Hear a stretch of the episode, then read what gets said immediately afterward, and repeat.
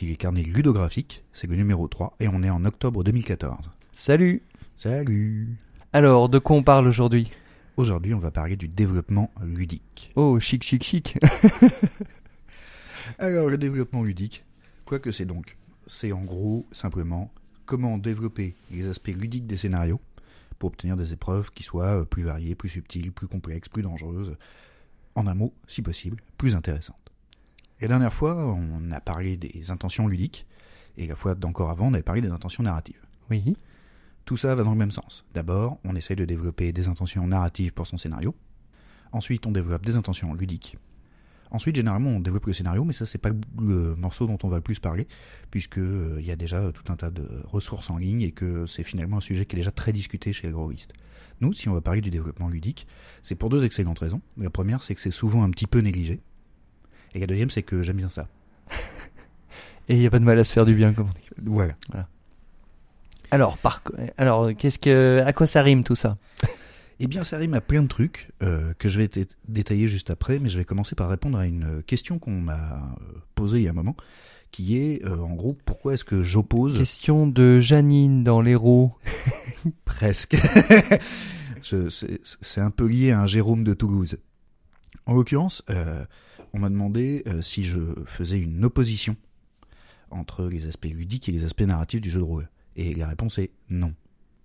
Euh, ça s'oppose pas. Ce sont deux éléments complémentaires du jeu.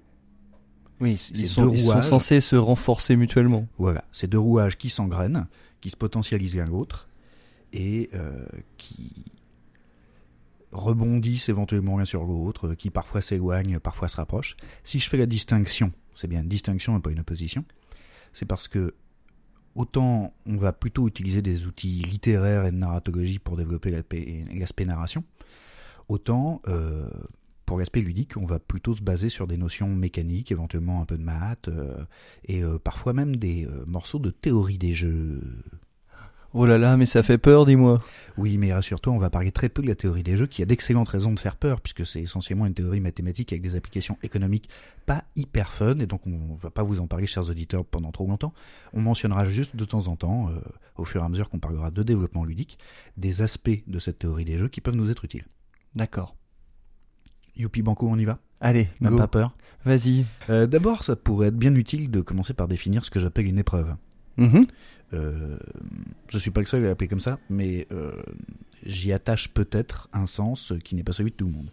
Donc ce que j'entends par là, en tout cas pour euh, la durée de cette émission, c'est euh, une forme de challenge. Généralement, il y a un obstacle et il y a des trucs à faire pour essayer de le passer. Souvent, en jeu de rôle, ça produit des jets de dés, par exemple. Ça peut aussi se régler avec des cartes. De toute façon, ça implique une épreuve, des actes de jeu. On y reviendra un petit peu plus tard. Ça implique aussi trois autres trucs pour avoir une épreuve. La première chose, qui est absolument indispensable, c'est l'incertitude. L'incertitude, généralement, elle naît d'une difficulté. Euh, J'ai déjà pris plusieurs fois l'exemple des fléchettes, je vais continuer avec. Quand on joue aux fléchettes, si on joue à moins d'un mètre de la cible, il n'y a pas vraiment de difficulté, il n'y a pas vraiment d'incertitude et on s'emmerde. Ce n'est plus une épreuve. La deuxième chose qu'il faut pour avoir une épreuve, c'est des enjeux. Généralement, c'est quelque chose à gagner et quelque chose à perdre. Les deux enjeux, c'est-à-dire le fait d'avoir un truc à gagner et le fait d'avoir un truc à perdre, c'est-à-dire aussi simplement que peut-être si c'est pas vous qui gagne, quelqu'un d'autre va gagner, comme aux fléchettes. Et euh, si ça se trouve, vous devrez payer votre tournée, auquel cas vous avez d'un seul coup un truc à perdre. Les deux sont importants parce que c'est ça qui va créer le risque et qui va créer la tension ludique. La tension ludique, c'est le fait que vous ayez effectivement peur de perdre et très envie de gagner. Ce qui est bien avec la tension ludique, c'est que c'est une excellente base pour monter de la tension narrative. Évidemment, comme ça reste du jeu de rôle, et que dans le jeu de rôle il y a toujours de la narration et des aspects ludiques, et qu'on ne les distingue que parce que c'est plus facile à analyser, euh, plus facile à manier, euh, nos épreuves, notamment dans le quelque chose à gagner et quelque chose à perdre, vont avoir une valeur narrative. Ça tombe bien puisqu'on a tiré nos intentions ludiques de nos intentions narratives, ce serait bien qu'on y revienne à un moment. Le troisième aspect, qui n'est pas exactement indispensable pour faire une épreuve, mais que j'ai tendance à euh, préférer beaucoup, c'est-à-dire je préfère quand il y en a et quand il y en a plein que quand il n'y en a pas, c'est l'influence des joueurs. À l'extrême limite, si on se contente de lancer des dés pour savoir si on a gagné ou perdu, que c'est la seule chose qu'on fait.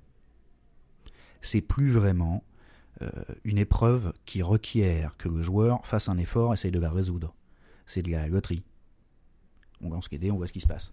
C'est pas, ça n'est pas forcément générateur d'énormément de tension, en tout cas en proportion d'un truc qui obligerait les joueurs, ou en tout cas qui demanderait de leur part, euh, qu'ils se foulent un peu, qu'ils prennent des décisions, qu'ils fassent des choix, qu'ils tentent des trucs, qu'ils se creusent la tête, euh, qu'éventuellement euh, ils se fassent davantage gadrouille parce qu'ils sont maintenant plus investis en étant plus actifs.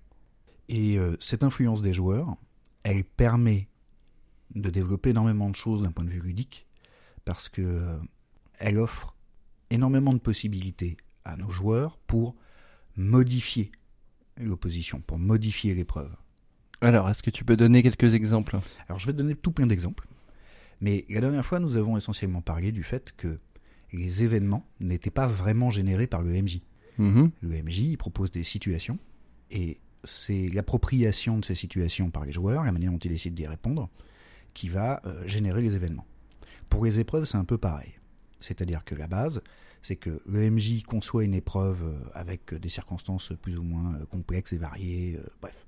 Il propose son épreuve aux joueurs, et plus les joueurs vont avoir, eux, de choix pour répondre à cette épreuve, pour euh, euh, l'aborder de manière différente, euh, qu'ils vont avoir euh, en tête les éléments, euh, notamment techniques, euh, c'est-à-dire euh, connaître sa fiche de perso, euh, savoir sur quoi ça va jouer, euh, qu'on leur ait exposé l'épreuve d'une manière euh, suffisamment euh, complète pour qu'ils aient bien compris à quoi ils jouaient et sur quoi est-ce qu'ils pouvaient euh, influer pour essayer de gagner.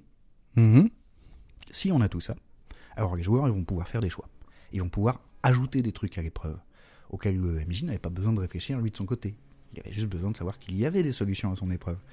Et là, d'un seul coup, il va avoir le plaisir d'être un peu spectateur et de regarder ses joueurs inventer des moyens de passer l'obstacle. Mhm. D'accord. Donc je résume. Dans une épreuve, on a besoin d'un peu d'incertitude. Généralement, ça vient avec la difficulté. On a besoin d'enjeux, c'est-à-dire quelque chose à gagner et quelque chose à perdre. Et on a besoin de différents moyens pour influencer ses chances de réussite ou éventuellement essayer de limiter les échecs.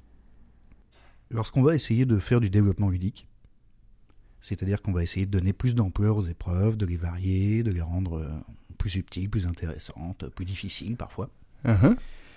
on va pouvoir jouer sur énormément de paramètres.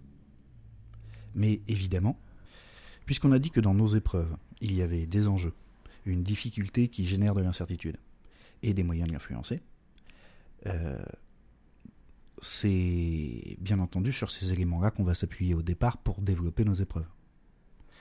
Mais généralement, on va se poser à peu près tout le temps les quatre mêmes questions. La première, c'est que se passe-t-il si les joueurs gagnent? La deuxième, c'est que se passe-t-il si les joueurs perdent?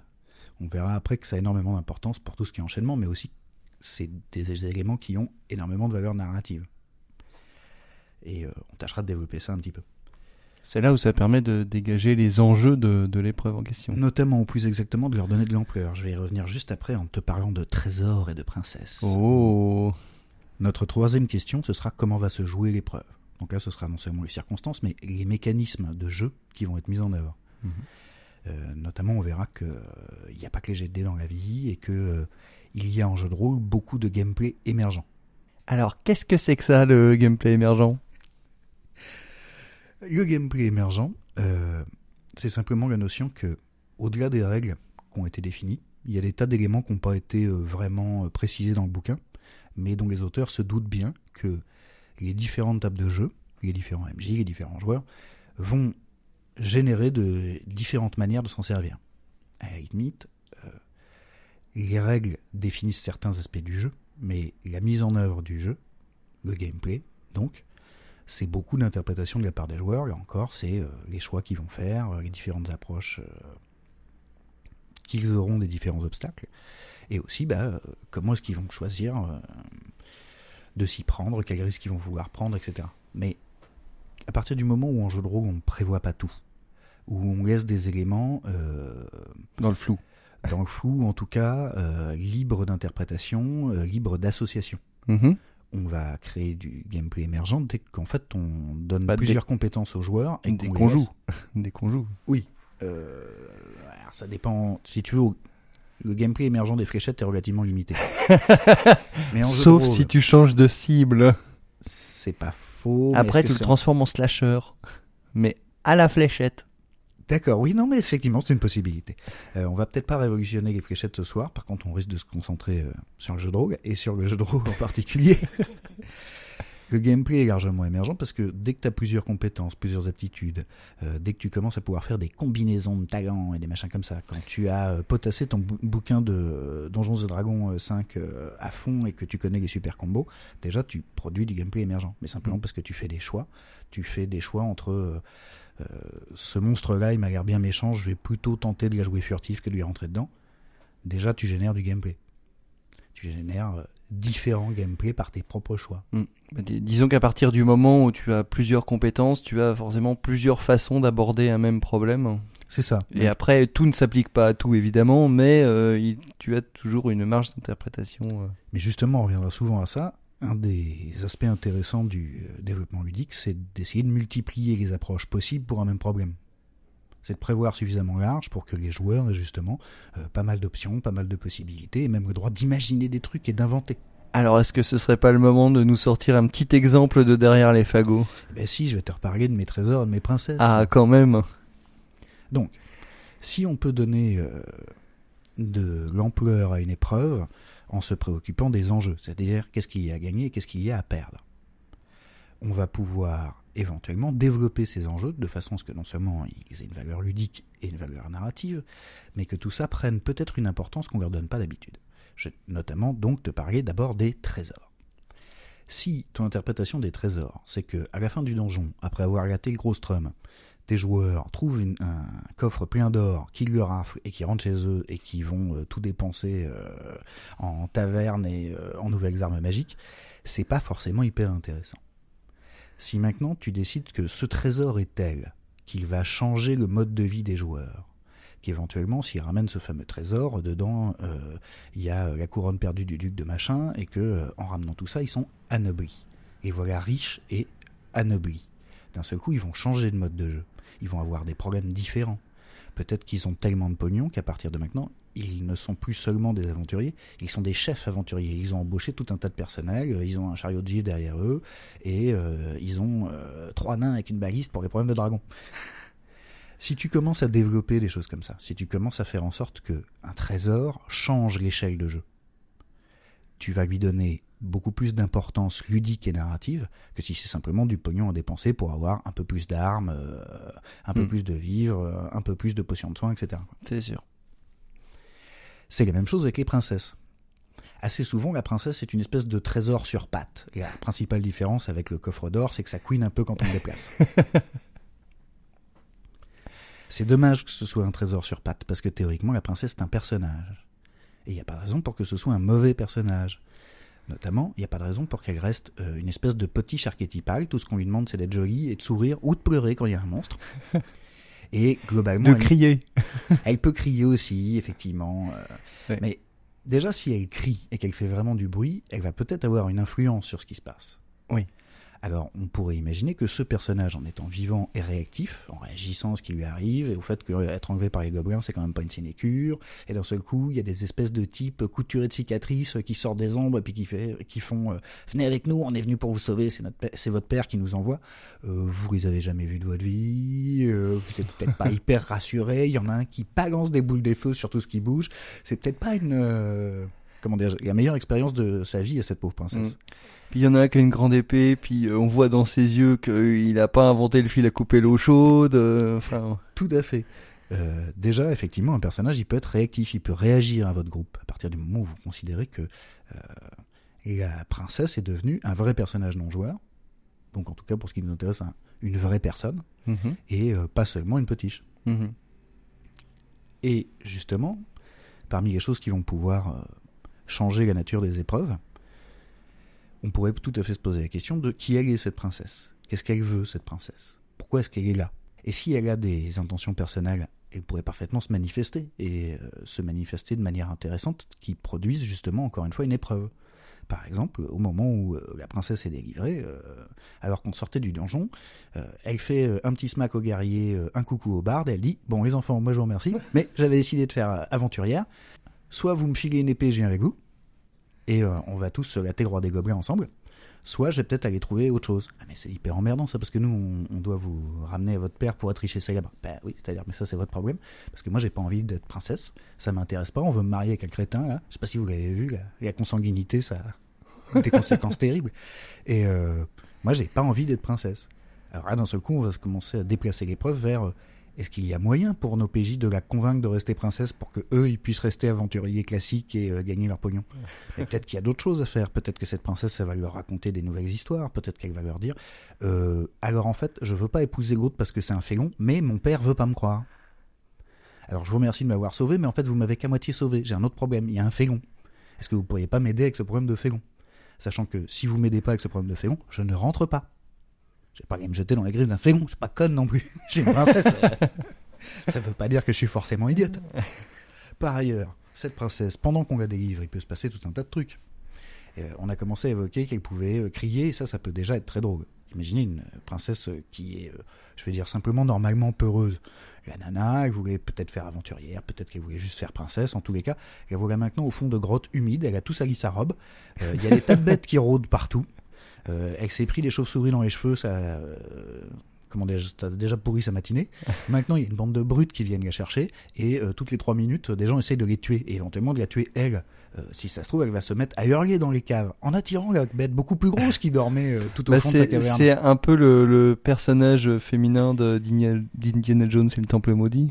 Finalement, oui, ce qui est presque dommage puisqu'elle n'était pas censée être une princesse. Je crois qu'elle était censée être une journaliste et qu'on aurait pu attendre d'elle qu'elle soit un poil plus Euh, active. Euh, non, non, pas du tout. Elle est danseuse. Je dois alors vachement confondre. Non, non, elle est, elle elle est danseuse dans un espèce de club de Shanghai. La pauvre. Et donc elle est en, en robe à paillettes et tout. euh, Donc c'est vraiment une princesse potiche. voilà, c'est ça. Eh bien, imaginons mais elle crie très fort et tout ça. Et euh, Alors, si ça se trouve, des fois, elle va faire fuir des trucs à force de crier. Mais si elle en attire, effectivement, euh, ça veut dire qu'il va y avoir un, nouveau, un nouvel enjeu pour euh, nos joueurs. Mm. Est-ce qu'ils peuvent euh, faire taire la princesse? Et est-ce que vraiment ramener la princesse baïonnée, ligotée au roi en disant, Ouais, non, mais elle a crié sur tout le chemin, au bout d'un moment, on fait ça. C'est une bonne idée. Est-ce que par contre, on peut la rassurer? Ça veut dire que, par exemple, parce que le barde du groupe est capable de dire Non, mais je sais qu'ils ont l'air affreux, qu'ils sont sales et qu'ils tuent des gens, mais figurez-vous que c'est les gentils. Et euh, vraiment, on s'est donné du mal pour venir vous chercher, euh, faites-nous confiance. euh, Et d'ailleurs, je vais vous conter leurs aventures. par exemple, zbling. euh, ce qu'a dit cette princesse, elle n'est pas obligée d'être simplement un boulet. Elle peut être active elle aussi. Mhm. Elle peut euh, habilement euh, éclater euh, un gobelin que les joueurs n'avaient pas vu d'un bon coup de bûche sur l'occiput. Mm. Elle peut avoir euh, des prétentions ou simplement euh, des pouvoirs euh, liés au fait qu'elle est princesse. Si ça se trouve, les princesses dans ce pays, elles sont toutes un peu magiciennes. Alors elle sait faire deux trois trucs, pas assez pour se sortir du donjon toute seule, mais enfin elle peut quand même résolument aider. Et si ça se trouve, les joueurs vont pas être terribles. Et pour refaire un petit peu de développement narratif sur ce personnage, si ça se trouve, elle est chiante. Si ça se trouve, elle arrête pas de faire des remarques du style, mais pourquoi mon père vous a envoyé vous? Alors, je sais que c'est dangereux et que on a des problèmes avec le personnel depuis un petit moment, mais euh, vous savez qu'il y a des gens compétents au château, a priori, qui auraient pu venir. Pourquoi c'est vous, là, les, les trois apprentis qui venaient me sauver? Et puis alors, excusez-moi, mais vous appelez ça une boule de feu? Parce que moi, le match de mon père, euh, bon, je vous brancherai pour peut-être vous donner quelques conseils. Bref, elle peut être extrêmement casse-couille. Si ça se trouve, elle va effectivement finir gigoter, mais juste parce qu'elle est chiante.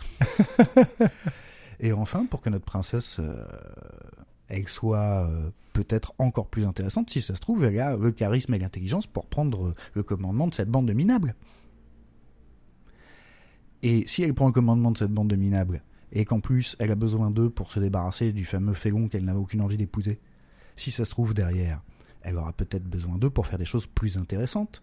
Figurez-vous, braves gens, que puisque vous êtes euh, des héros capables de me sauver euh, du fin fond du donjon, mais que vous avez besoin d'un petit coup de main en organisation, euh, Quelqu'un qui gère un petit peu tout ça, quoi. voilà, euh, et puis qui vous donne un but dans la vie. et moi, je suis princesse, j'ai du pognon, euh, j'ai toujours ce problème de fégon, vous voyez où je veux en venir, bon, je vous embauche, quoi. Évidemment, euh, mon père, il veut pas croire que l'autre est un fégon, il y a des raisons diplomatiques, mais on va lui prouver ensemble. Et puis, euh, si ça se trouve, à force, je vais peut-être me trouver euh, un bon mari, c'est-à-dire un mari qui, peut-être, euh, ne va pas euh, me dominer, m'enfermer dans une tour ou ne m'exposer que les jours de banquet. Peut-être même un mari qui fera un peu ce que je lui dis, parce que je suis princesse et que j'ai l'habitude de, de négocier, de taper du pied peut-être, en tout cas de, je bénéficie de l'autorité due à mon rang. et qu'alors, peut-être, euh, lorsque ce sera finalement moi qui serai en charge du royaume, je serai bien contente d'avoir euh, avec moi une bande d'aventuriers, euh, si possible un peu dégrossis d'ici- d'ici là, et à qui je pourrais confier tout plein de missions. Ça aussi, c'est changer les enjeux. Tiens, toi, le mage qui ressemble à une serpillière. Oui, surtout qu'ils sont même pas obligés de s'entendre très bien. Et pourquoi qu'on bosserait pour vous? Nous, on veut juste les trésors. Alors, c'est vous qui voyez, mais je pourrais parfaitement raconter à mon père que vous m'avez assommé, ligoté, tout ça parce que j'ai été chiante. oh non, mais on a juste parlé. Ouais, ouais. Mais si je lui dis, moi, peut-être vous aurez des ennuis. Ou alors je pourrais ne pas lui dire, on serait tous amis, et vous m'aiderez avec mon problème de fégon. Bref, il n'y a pas de raison pour que cette pauvre princesse, euh, ce soit juste un trésor qui queen. Ça, c'était pour nos premiers exemples.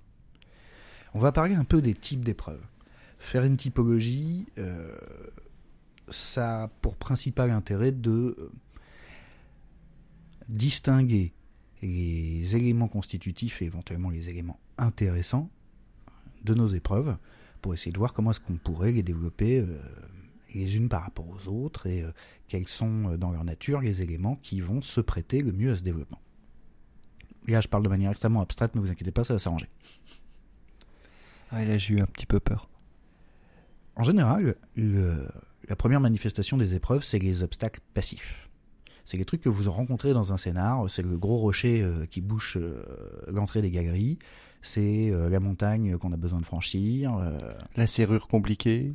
la serrure compliquée. Et même dans pas mal de cas, il y a une partie des PNJ qui ont tendance à être très passifs. Si vous êtes euh, en train de vous faufiler derrière le garde qui se cure les crottes de nez, s'il y a peu de possibilités que le garde euh, vous court après, euh, vous jette dehors, euh, vous signale à tous ses collègues depuis qu'il vous a repéré, etc., vous avez affaire à un obstacle qui est finalement assez passif. Si ça se trouve, il le restera. Parce qu'effectivement, on pourrait imaginer des obstacles qui soient réactifs. Les machins que quand vous commencez à essayer de les passer, ils euh, tentent, eux, de vous retenir, de vous bloquer ou de vous attaquer. Un obstacle réactif, c'est pas forcément un obstacle qui pense, ça n'a pas besoin d'être une créature vivante ou quelque chose qui euh, ou un super robot euh, qui a euh, des procédures de combat. Ça peut être simplement, imaginons une montagne.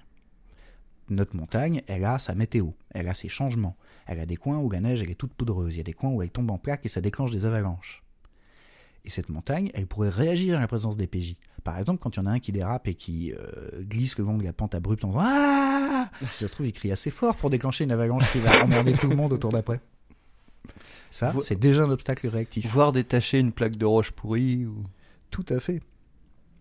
Si ça se trouve, il y a des choses qui vivent dans cette montagne. Je sais pas, imaginons euh, de très très gros vautours qui habitent là, qui n'ont pas souvent le bonheur qu'on vienne leur livrer la bouffe comme ça sur deux pattes, mais qui sont quand même pas du genre à se prendre un carreau d'arbalète euh, pour essayer de les décrocher quand ils sont vivants. Mais s'ils se cassent la gueule, nos alpinistes amateurs, il y aura toujours une bonne occasion. Puis de temps en temps, il y en a bien un qui va pendouiller au bout d'une corde.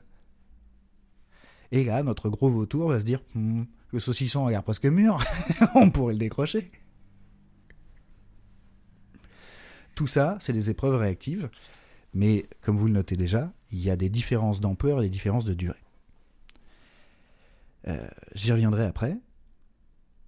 Au-delà de nos obstacles passifs ou réactifs, on peut avoir carrément l'opposition. L'opposition, c'est quand on est face à des adversaires qui sont actifs, eux aussi, et qui utilisent leurs aptitudes pour euh, vous empêcher d'atteindre vos buts, voire éventuellement pour euh, atteindre le même but que vous, mais avant vous. Si par exemple, euh, tout le monde sait qu'il y a un trésor dans la cité perdue, mais que vous n'êtes pas la seule équipe d'aventuriers, vous allez d'un seul coup avoir une opposition active, peut-être que c'est euh, des pourris euh, qui restent sur vos talons en foutant jamais rien quand vous êtes attaqué par un monstre, mais qui attendent que vous ayez ouvert cette porte qui a l'air compliquée, fermée par une énigme, pour vous passer dessus et voler le trésor. Peut-être que euh, la nuit, euh, pendant que vous bivouaquez, il y en a un qui se dit c'est vrai que si on leur tirait une flèche empoisonnée euh, dans leur éclaireur, ils avanceraient moins vite et ça nous donnerait l'occasion d'aller sur le trésor. Bref, il peut se passer plein de trucs avec une opposition qui est active. Souvent, la manifestation basique de l'opposition, c'est un duel. Vous êtes face à quelqu'un qui a à peu près les mêmes capacités que vous. Et des buts contraires. Et qui, par exemple, euh, essaye de vous garder avec son épée pendant que vous essayez de le garder avec la, avec la vôtre.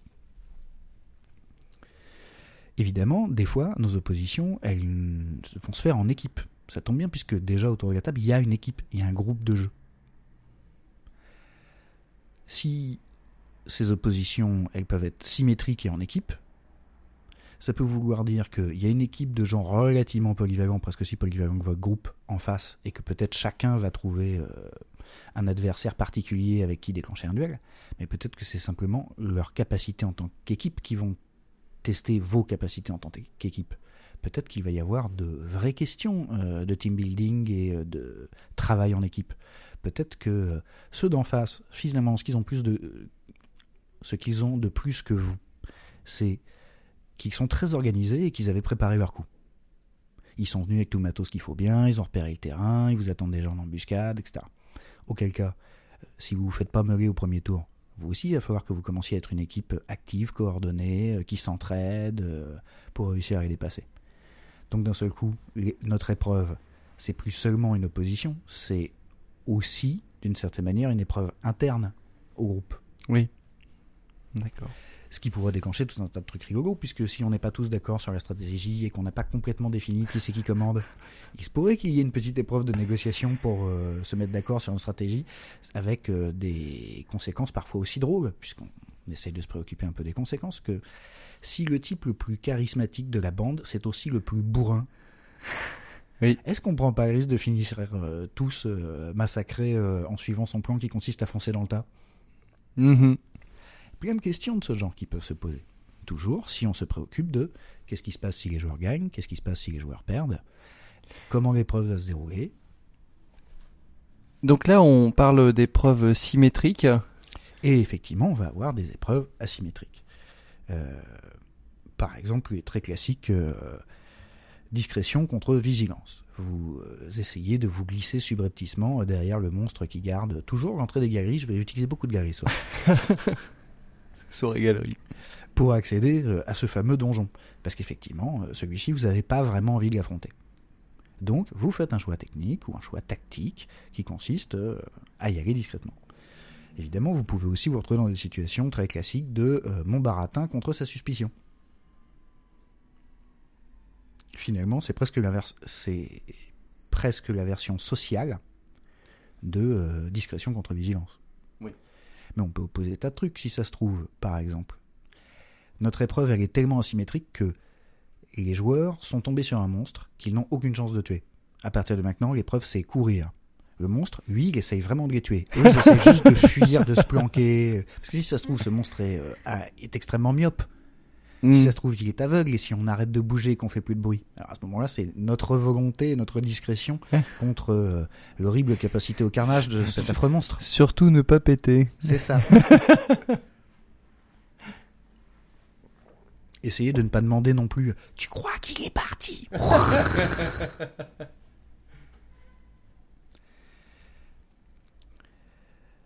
Ça, c'était juste quelques exemples d'épreuves asymétriques, mais on peut développer une épreuve de plein de manières, notamment en se préoccupant des circonstances de l'épreuve. Les circonstances de l'épreuve, elles peuvent prendre plein de formes, mais moi j'aime bien parler de terrain de jeu, qui peut euh, lui aussi avoir tout un tas de nature, mais quand on parle de terrain de jeu, on commence à s'imaginer notamment un espace. Ce qui est intéressant avec l'espace, c'est que ça génère du décor, que ce décor il génère euh, certaines notions euh, de physique, de résistance, de par où on passe, euh, de combien de temps ça va prendre, de est-ce que c'est haut, est-ce que ça risque de s'écrouler, etc. Développer le terrain de jeu. Est-ce qu'on va patauger Est-ce que tout ça Ça permet généralement de complexifier un peu les épreuves et de les varier un peu. Si par exemple j'ai pris le temps de réfléchir à ma fameuse montagne de tout à l'heure, et que euh, je me suis préoccupé euh, des zones qui allaient être de la neige friable, des zones où on dérape, des zones où euh, on, grimpe sur du caillou qui pourrait céder à n'importe quel moment, des zones où c'est surtout une, une épreuve d'endurance. vous remarquez déjà qu'on peut trouver plein de variétés sur un truc aussi simple que j'essaye de passer la montagne. Si on se préoccupe du terrain de jeu, donc disais-je, on peut commencer à y intégrer des tas de choses qui vont être très utiles pour que les joueurs, comme on le disait tout à l'heure, comprennent à quoi ils jouent. L'intérêt des montagnes, par exemple, c'est que quand on est en bas, déjà, on commence à voir des trucs. On commence à voir, même peut-être de loin, où est le col. on sait à peu près ce qu'on vise. On peut commencer à repérer le terrain en se disant bon, on va essayer de passer plutôt près du petit mont, là, ça a l'air moins dur. Ensuite, on va obliquer sur la corniche, ce, ne sera pas de la tarte vue d'ici, mais on verra bien quand on y sera. Donc, on peut commencer à planifier un peu et ça donne déjà de l'influence aux joueurs sur l'épreuve. Mhm. Un autre aspect du terrain de jeu, ça va être donc éventuellement de signaler des objectifs. Quand on prend un terrain de foot, il y a des goals bien clairs pour savoir où mettre le ballon. Mhm. Si on met un col bien clair sur notre montagne pour savoir par où il faut passer, ça va déjà aider les joueurs. Éventuellement, néanmoins, on a commencé à l'aborder un petit peu, mais on peut verbaliser franchement, une des circonstances qui va changer le plus souvent et qui peut être le plus intéressante à exploiter, c'est justement ce que les joueurs savent de l'épreuve. Alors dans notre premier cas avec notre montagne, ce qu'ils savent du terrain de jeu. Si on leur dit pas où elle colle et qu'il faut qu'ils se grimpent trop aux quatre parois à la con avec de plus en plus de risques, euh, tout en se disant putain on peut toujours pas passer à cet endroit-là, bon bah les gars faut qu'on redescende. Oh non Mais en plus il y a des vautours après, pourquoi est-ce qu'il faudrait qu'on aille par là? Parce qu'on n'a pas vérifié par là. Bon, ce qu'ils savent de l'épreuve peut modifier largement l'épreuve. Hmm. Parce que si par exemple euh, ils ont croisé à plusieurs reprises le fait qu'il y ait des galeries, avec généralement des monstres devant ou des gros rochers, des Voilà. gobelins intérieurs. Oui, tout à fait. tout ça, ça peut jouer. Peut-être qu'à un moment, ils vont en avoir marre de grimper, qu'ils vont se demander si on pourrait pas passer sous la montagne. Et peut-être qu'ils vont Mm. trouver d'autres choses. En tout cas, euh, l'un des intérêts d'un terrain de jeu un peu formalisé, c'est euh, aussi de manifester certains éléments du jeu, comme par exemple chacun son terrain. À la limite, il pourrait y avoir dans notre montagne des camps des endroits qui sont favorables aux joueurs. C'est un peu leur camp de base, c'est l'endroit où ils vont réussir à monter leur bivouac, euh, c'est euh, euh, la petite corniche abritée du vent où on peut se reposer, et puis il va y avoir le terrain adverse qui va être les moments où justement ça grimpe, ça glisse, ça mouille, ça dérape, ça s'effrite, tout ça.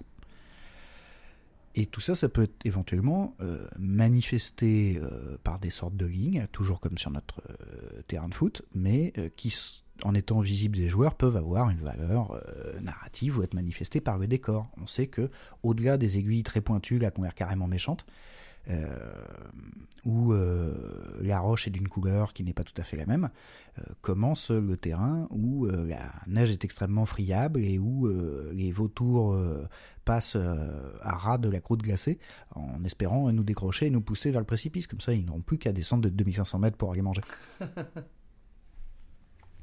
si on manifeste les épreuves de cette manière, c'est parce que plus elles sont claires dans la tête des joueurs, plus ils vont pouvoir imaginer le moyen de les passer, plus ça va leur donner des billes pour euh, inventer de nouvelles réactions, et donc ils peuvent se retrouver à varier eux-mêmes l'épreuve. Ce qui veut dire qu'à ce moment-là, le MJ a moins de boulot. Il se contente d'inventer une épreuve, de la définir un peu clairement, et aux joueurs de l'approprier pour voir comment la vaincre. Et donc, vous allez avoir des joueurs qui vont euh, peut-être décider que euh, la zone de neige friable, on va y aller tout doucement, en cassant la croûte devant nous, mais il y a Robert qui a chargé son arbalète, et le vautour, cette fois, on va l'attendre. Il y en a d'autres qui vont peut-être se dire, en fait, vaudrait mieux qu'on trace comme des malades pour attendre les espèces de grottes qui sont de l'autre côté, là, où on sera enfin à l'abri du vilain vautour. Donc on peut faire plein de choses comme ça. Et on en a déjà un petit peu parlé tout à l'heure, spécialement si on commence à prendre euh, en compte la durée des épreuves. Quand on a euh, des repères clairs sur cette épreuve, on peut commencer à évaluer combien de temps ça va nous prendre et éventuellement euh, quelles sont les différentes étapes par lesquelles on va devoir passer. Avant de nous étendre davantage sur la durée des épreuves, il est important d'indiquer que le développement ludique euh, de certains de nos épreuves, de nos obstacles, de nos oppositions variées, etc., va demander plus ou moins de temps de jeu et d'efforts de jeu.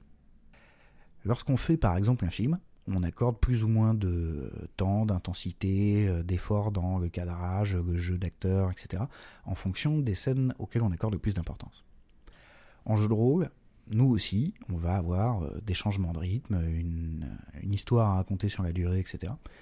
Et si euh, tout peut être intéressant dans cette histoire, tout n'a pas besoin d'avoir la même importance. Il y a des choses sur lesquelles on va passer rapidement, il y a des choses qu'on va développer davantage. Ça aussi, finalement, c'est en grande partie aux mains des joueurs. D'une certaine manière, quand des joueurs décident de prendre des précautions, par exemple notre très classique tour de garde, on est en train de camper dans la forêt, euh, on a repéré les fameuses galeries aux gobelins, ils sont pas tout près, mais bon, on sait quand même qu'on campe pas loin de chez eux. euh, on décide de prendre des précautions. Si les joueurs prennent des précautions, c'est qu'ils se font une certaine idée de l'épreuve. Et que, éventuellement, ça pourrait valoir le coup de les tester sur les précautions, justement, qu'ils ont prises. Vous faites des tours de garde, très bien. À quel point vous êtes fatigué, euh, comment est-ce que vous vous relayez, euh, et euh, qu'est-ce qui risque de se passer? Alors, toujours pareil, si les joueurs gagnent et si les joueurs perdent, c'est-à-dire si la garde marche et qu'ils arrivent effectivement à repérer euh, les ennemis euh, qui pourraient leur tomber dessus euh, bien à l'avance. Est-ce qu'ils ont le temps de se préparer? Qu'est-ce qu'ils peuvent en faire? Est-ce qu'ils ont le temps de se cacher? Qu'est-ce que ça va ouvrir comme possibilité? Et s'ils ratent, est-ce que ça veut dire simplement que les ennemis leur tombent dessus? Ou est-ce qu'il pourrait y avoir des trucs plus rigolos? Est-ce que, par exemple, d'une certaine manière, euh, ils peuvent reprendre le risque de rater après avoir euh, réussi euh, leur tour de garde euh, en repérant les ennemis Par exemple, en faisant un groupe de 1 qui va s'éloigner euh, du reste de la bande et euh, prendre le risque d'aller se faire écharper en voulant voir ce que c'est que cette ombre qui passait entre les buissons. Oui, évidemment. Évidemment, quand on commence à développer le moindre tour de garde, ou en tout cas euh, un simple tour de garde, euh, de cette manière-là, qu'on commence à rajouter des péripéties, euh, qu'éventuellement on va rajouter de la narration en décrivant les bruits bizarres dans la forêt la nuit, euh, Mm. que euh, le joueur va y remettre un peu de narration en faisant son roleplay, euh, en décrivant son perso qui est plus ou moins inquiet, qui est plus ou moins précautionneux, euh, qui a bien vu une ombre et qui commence à se dire bon, faudrait vraiment réveiller les autres, mais qui euh, n'ose pas se Mhm. retourner parce que ça a l'air de se rapprocher. euh, et puis ça redisparaît, mon Dieu, je crois que c'est dans cet arbre. euh, Voilà. Bon. Si on commence à développer une, euh, une épreuve comme ça, Mhm. évidemment, ça va prendre du temps de jeu. Ça va euh, prendre un peu d'énergie aux joueurs. Et euh, il leur faudra sans doute euh, par la suite euh, ou des épreuves plus intenses pour faire encore monter la tension ludique et peut-être la tension dramatique, Mhm. ou l'occasion de se reposer de temps en temps. Hmm. Une, une détente où on va passer une scène un peu plus euh, rapidement. Ou, euh, Par exemple, où on va laisser faire que du roleplay. Euh, mhm. Quand on parle de temps et d'énergie des joueurs, ça va être aussi quel, donc quels efforts ils vont devoir faire. Et on peut demander des efforts assez différents à un groupe de jeu. Des fois, on peut leur demander d'être malin, des fois, on peut leur demander d'être patient, des fois, on peut leur demander d'être attentif. Par exemple, dans un scénar d'enquête, on peut, euh, si on a suffisamment prévenu les joueurs et qu'on a manifesté le terrain de jeu, c'est-à-dire qu'on leur a bien fait comprendre que ce soir c'était enquête et que donc il allait falloir se préoccuper des indices, et que donc on peut être, euh, on peut attendre d'eux qu'ils soient euh, un peu attentifs parce qu'effectivement une, une part de l'épreuve va jouer là-dessus. Si les joueurs réagissent à ça en étant effectivement euh, un peu attentifs, un peu méthodiques, euh, en posant des questions, en demandant des informations, alors le MJ peut se permettre d'être subtil, de ne pas euh, mentionner euh, simplement que euh, le principal suspect euh, a euh, l'œil et l'air chafouin, mais euh, donner des choses un petit peu plus subtiles, comme Et bossu. on sait qu'il y a un traître euh, et euh, qu'il passe son temps à donner des informations à l'ennemi, et donc euh, bah, on va avoir que des indices subtils pendant le grand banquet pour le retour de la princesse de tout à l'heure. Euh, on commence à repérer les types qui euh, discutent un peu longtemps avec le fameux félon euh, du royaume d'à côté. On commence à faire gaffe à son serviteur qui va assez souvent en cuisine, soi-disant pour aller chercher plus de vin, mais peut-être qu'il discute avec des gens. Bref, on peut transmettre des petits indices comme ça voir si les joueurs s'en tirent. Et si, s'intéressant aux indices, ils, vont, ils ne vont pas eux-mêmes commencer à générer de, de nouvelles idées, de nouvelles situations en voulant prendre la main sur euh, la situation. Peut-être qu'effectivement, s'ils commencent à avoir l'impression qu'il y a un complot, ils vont vouloir, euh, eux, euh, prendre l'ennemi par surprise, inventer leur propre plan, se lancer dans des projets, etc. Tout ça, ça va par contre impliquer qu'ils aient bien compris à quoi ils jouaient. Et que donc, en suivant le serviteur dans la cuisine, ils s'aperçoivent qu'il cause un type louche et très très armé, et qu'on commence à se dire Ouais, bon, ça sent la, la tentative d'assassinat, tout ça. Mais encore une fois, il faut que les joueurs sachent à peu près ce qu'ils font. Note que que les joueurs sachent ce qu'ils font, ça peut déjà être un processus actif. À la limite, on pourrait imaginer que si une épreuve euh, est assez variée, assez subtile, qu'elle ne se dévoile pas d'elle-même, euh, il faudra que les joueurs l'explorent pour découvrir quelle est sa nature. Par exemple, la forêt dont on ne revient jamais, on ne sait pas vraiment pourquoi on ne revient jamais, puisque personne n'est revenu. Par définition. Ça va impliquer que si les joueurs veulent la traverser, euh, il va falloir qu'ils soient évidemment sur leur garde, mais qu'ils vont devoir explorer cette forêt, essayer de comprendre quels sont les fameux dangers, les fameux dangers peut-être qui sait, qui font qu'on n'en revient pas. Euh, peut-être qu'ils vont euh, découvrir des indices qui vont les mettre sur la piste d'une grosse bête qui laisse des traces sur les arbres, euh, des cadavres derrière elle, des choses comme ça. Peut-être que en explorant la forêt, ils vont découvrir des variations dans le terrain qu'ils pourraient exploiter. Peut-être qu'il y a une espèce de crevasse trop étroite pour que les grosses bêtes puissent les y suivre.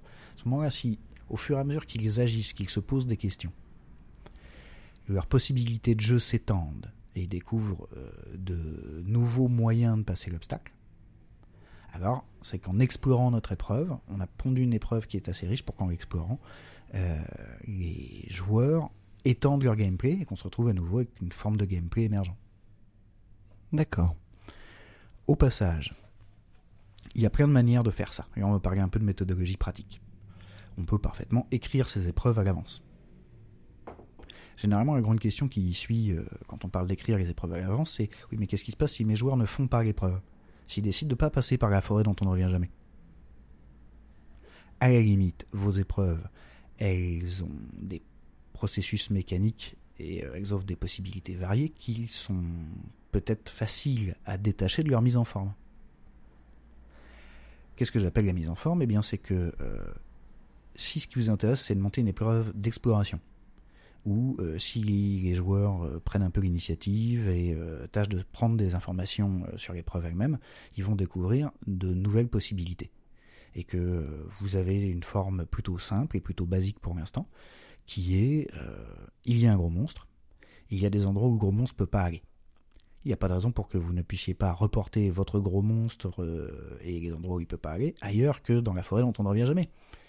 S'ils décident de passer par euh, le fameux torrent euh, tumultueux euh, qui descend le long de la forêt, peut-être qu'ils vont aussi trouver un gros monstre qui nage dans les eaux, mais qui ne peut pas aller partout puisqu'il y a des endroits qui sont trop étroits pour lui, où il n'y a pas assez de fond, etc.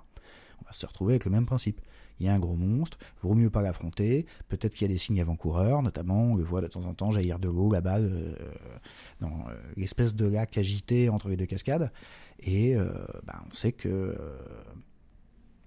comme il ne peut pas aller partout, peut-être il suffira de traverser ce lac-là très vite, ou peut-être que ça va être le moment de passer par la berge, peut-être que la berge est déjà trop près de la forêt dont on ne revient jamais. Bref, là encore, ce qui est l'exploration, euh, restant plus ou moins le même processus, le même type de jeu, je vais peut-être pouvoir y replacer plus ou moins le même type d'épreuve, simplement en changeant leur forme. Au passage, évidemment, si je change la forme, il faudra que je change un peu la présentation de mon épreuve pour qu'encore une fois mes joueurs comprennent à quoi ils jouent. Tu parlais tout à l'heure de la durée des épreuves. Est-ce que tu pourrais un peu repréciser ça? Oh oui, parce qu'il y a plein de choses à dire sur la durée des épreuves. Oh oui, oh oui. Euh, la durée des épreuves, euh, on en a essentiellement parlé euh, dans l'idée que on allait passer plus ou moins de temps de notre soirée de jeu sur une même épreuve. Bon, d'abord, ça se réfléchit un petit peu à l'avance parce que gérer le rythme d'une partie de jeu de rôle, ça implique de euh, gérer euh, l'enchaînement euh, des scènes, des situations, éventuellement des épreuves, etc. Mais notamment la manière dont elles vont se dérouler dans le temps. Il est assez rare qu'on fasse des parties de jeu de rôle infinies. Et si on a une soirée consacrée ou une après-midi, ça peut être un peu intéressant de se préoccuper de combien de temps on va accorder à quoi.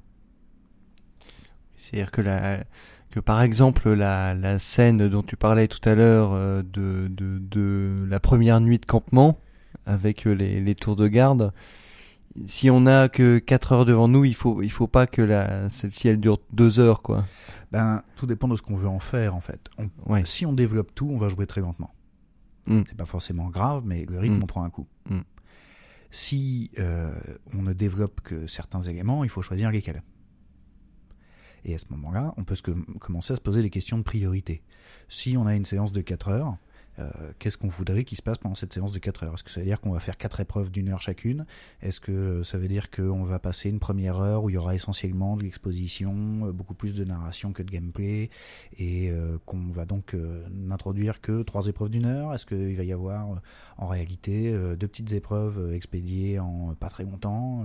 Alors je vais pas commencer à parler de demi-heure et de quart d'heure parce que ça devient très difficile de chronométrer une partie de jeu de rôle, surtout qu'encore une fois, à un moment vous renvoyez la balle à vos joueurs et que eux commencent à inventer des choses, que ça demande du temps de réflexion, euh, que il y en a euh, qui euh, font euh, des petites pauses pour euh, fumer une clope, aller pisser, reprendre une petite orange, etc.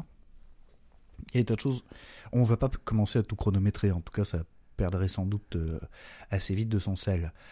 Par contre, on peut euh, prioriser, donner des durées approximatives en disant bon, euh, ce soir, euh, sur ma séance, j'aimerais bien faire ça, ça, arriver jusque-là et avoir vraiment le temps pour développer ce truc-là. Alors je me dis que je sais pas comment je vais organiser les trois premières séquences exactement, mais si j'ai quatre heures, je veux les avoir bouclées dans les deux premières heures pour qu'on puisse passer deux heures sur la grosse épreuve que je leur ai prévue et qui va euh, et sur laquelle je compte pour maintenir l'intensité et faire euh, monter la tension dramatique euh, et donc la tension ludique vers la fin de notre séance. D'accord. Évidemment, si on commence à se préoccuper de durée des épreuves, euh, on peut se préoccuper de leur durée en jeu.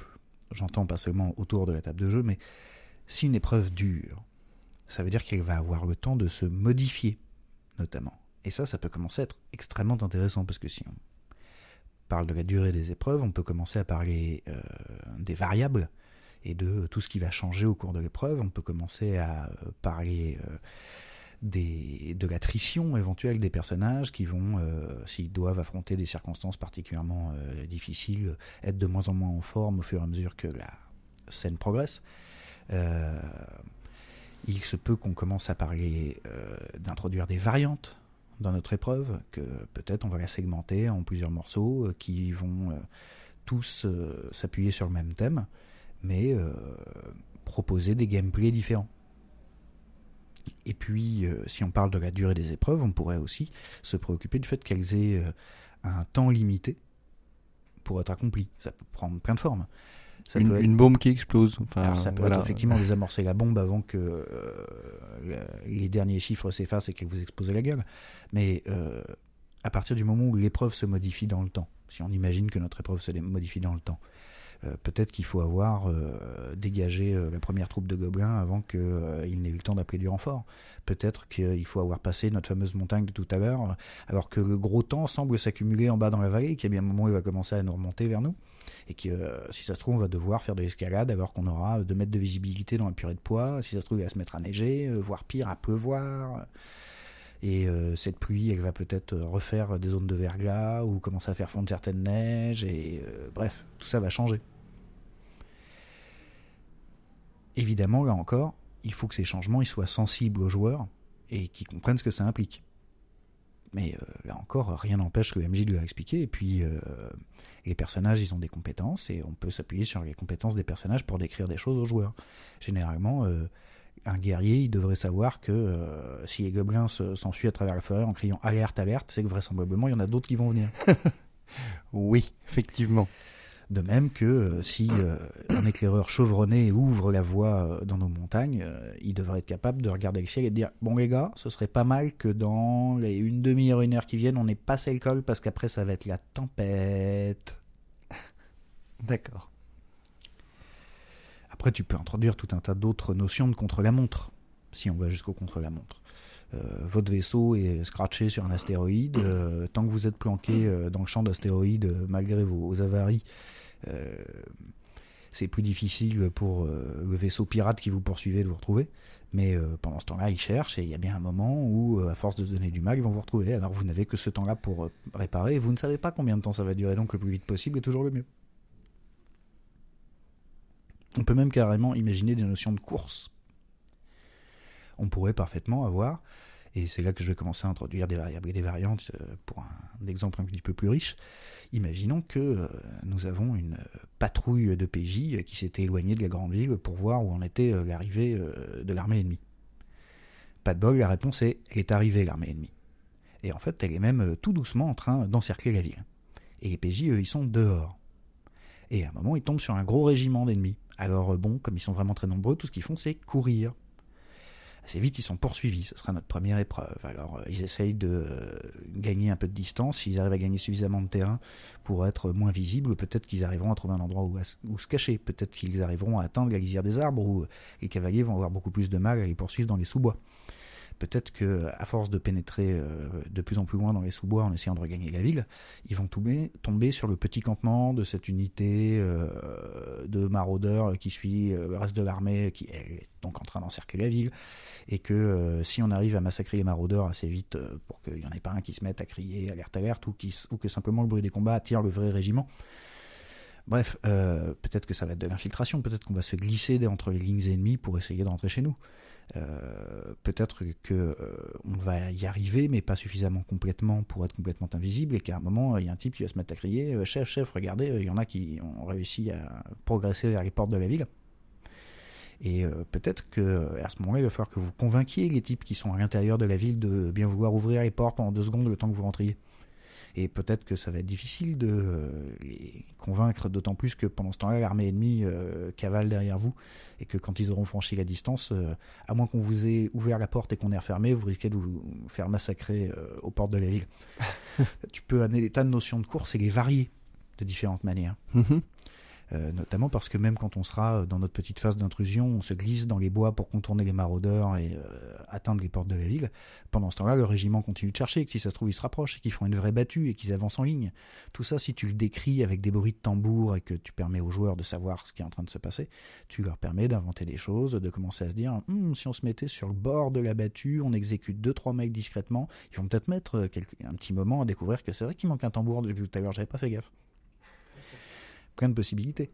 Mais effectivement, si tu amènes la notion que dans la durée, l'épreuve va devenir de plus en plus dure, va se modifier, etc., euh, tu peux inciter les joueurs à euh, changer de mode de jeu, éventuellement, et donc à se les inventer eux-mêmes par les solutions qu'ils vont euh, produire pour chaque obstacle. Une autre notion de variante sur la durée, c'est par exemple si on fait un peu d'exploration sociale. Par exemple, c'est un scénar euh, d'espionnage et euh, nos joueurs ont vraiment très très envie euh, de mettre le plus de gens possible au courant du terrible complot qu'ils viennent de découvrir. Et ils se disent que la soirée de l'ambassadeur serait le meilleur moment pour prévenir toutes les parties concernées. Problème, ils n'ont pas d'invitation. Parce que eux-mêmes ne sont que de petits espions ou les aventuriers que la princesse avait embauchés, tout ça Ah oui, c'est la soirée où sera présent le félon et. Sans doute peut-être qu'eux, ils ont pas eu. Euh, peut-être que le roi a expressément demandé que la bande de tocards qui suit ma fille tout le temps depuis qu'ils les ont depuis qu'ils euh, ont sorti des galeries des gobelins, euh, ce soir, hein, c'est. vous, allez me ranger les bouseux là et. c'est ça. Ce soir, c'est soirée privée. Et donc, comment vont faire nos pauvres PJ pour rentrer? Alors peut-être que à l'entrée du palais, il y a un peu la queue et que s'ils traînent un moment parmi tous les nobles personnages euh, qui ont, eux, leur invitation et euh, qui attendent de pouvoir rentrer, ils vont en trouver un qui est assez sympa ou avec qui euh, ils vont avoir le temps de discuter suffisamment longtemps pour euh, se découvrir euh, des centres d'intérêt communs et se lancer dans une grande discussion sur, je sais pas moi, l'astronomie. Euh, de fait, le vieux baron est friand d'astronomie et s'ils arrivent à avoir une conversation tellement intense et merveilleuse avec le vieux baron, au moment où ce sera son tour de passer les gardes, il n'aura peut-être pas envie de se séparer de ses nouveaux amis. Peut-être que d'un air magnanime, il dira non non mais ils sont avec moi. Maintenant, nos héros ont réussi à rentrer dans la soirée d'ambassade. Ils ont toujours besoin de convaincre tout le monde qu'il y a un terrible complot et personne ne veut les écouter parce qu'ils sont donc des bouseux et qu'en plus on va de pas venir au départ. Avant de pouvoir s'adresser au roi avec une chance raisonnable de le convaincre, peut-être vont-ils avoir la sagesse de d'abord s'adresser à certains de ses conseillers. Ces conseillers qui sont tous des gens très occupés, très importants, qui sont venus ce soir pour rencontrer d'autres gens très occupés et très importants, et eux, les bouseux, on s'en fout un peu. Alors peut-être qu'au départ, euh, une autre variante de l'épreuve qui va se proposer aux joueurs, c'est euh, d'être capable de manifester euh, un petit peu d'étiquette, de se faire accepter par tous ces convives qui n'aiment pas tellement les bouseux, mais c'est vrai que s'ils parlent bien, s'ils ont réussi des exploits dignes d'être racontés, s'il y en a un qui a un petit talent de poète et qui peut amuser les convives. Bref, s'ils sont acceptés, peut-être qu'ils vont réussir à discuter avec les fameux conseillers qui étaient très occupés il y a quelques instants encore. Peut-être qu'ils vont réussir à en convaincre suffisamment qu'il y a un problème pour les amener à organiser une petite réunion de crise, s'ils ont réussi à les, convaincre qu'il y avait crise, donc, euh, dans un des petits salons où ils vont pouvoir se, réunir euh, loin de la musique et euh, des danseurs pour se raconter pourquoi est-ce que le fiancé est un fégon. Et peut-être que s'ils arrivent à convaincre suffisamment de gens, ils vont réussir à convaincre le roi de les rejoindre au petit salon. Euh, mais si, écoutez, votre sénéchal est déjà là, venez Et à chaque fois, euh, peut-être on va avoir des, euh, des petites variantes sur le fait que chacun des, de ces, des hauts personnages qu'on va essayer de convaincre pour en avoir suffisamment dans le petit salon pour réussir à y attirer le roi, peut-être que les convaincre va nécessiter de passer par des biais différents. Peut-être que le vieux baron fan d'astronomie va nous présenter un autre jeune noble qui lui est pas du tout intéressé par l'astronomie mais qui aime beaucoup les jolies femmes et c'est là que la bardesse elfe va pouvoir tenter sa chance et essayer de le convaincre d'avoir avec elle une discussion euh, qui n'est pas forcément extrêmement sexy sur les crimes du prince Fégon, etc. Mais euh, si elle bat suffisamment des cils et qu'elle recoule un peu, peut-être qu'elle arrivera à l'intéresser à ce grave problème. Ça fait déjà deux alliés. Euh, peut-être ce fameux sénéchal qu'on voulait sectionner avant, lui n'est pas très sensible au battement de cils et encore moins à l'astronomie mais étant en charge des finances du royaume, si on lui explique que en réalité, euh, le Fégon d'en face est en train de euh, vouloir détourner leur trésor, que ce soit vrai ou pas, c'est un autre problème.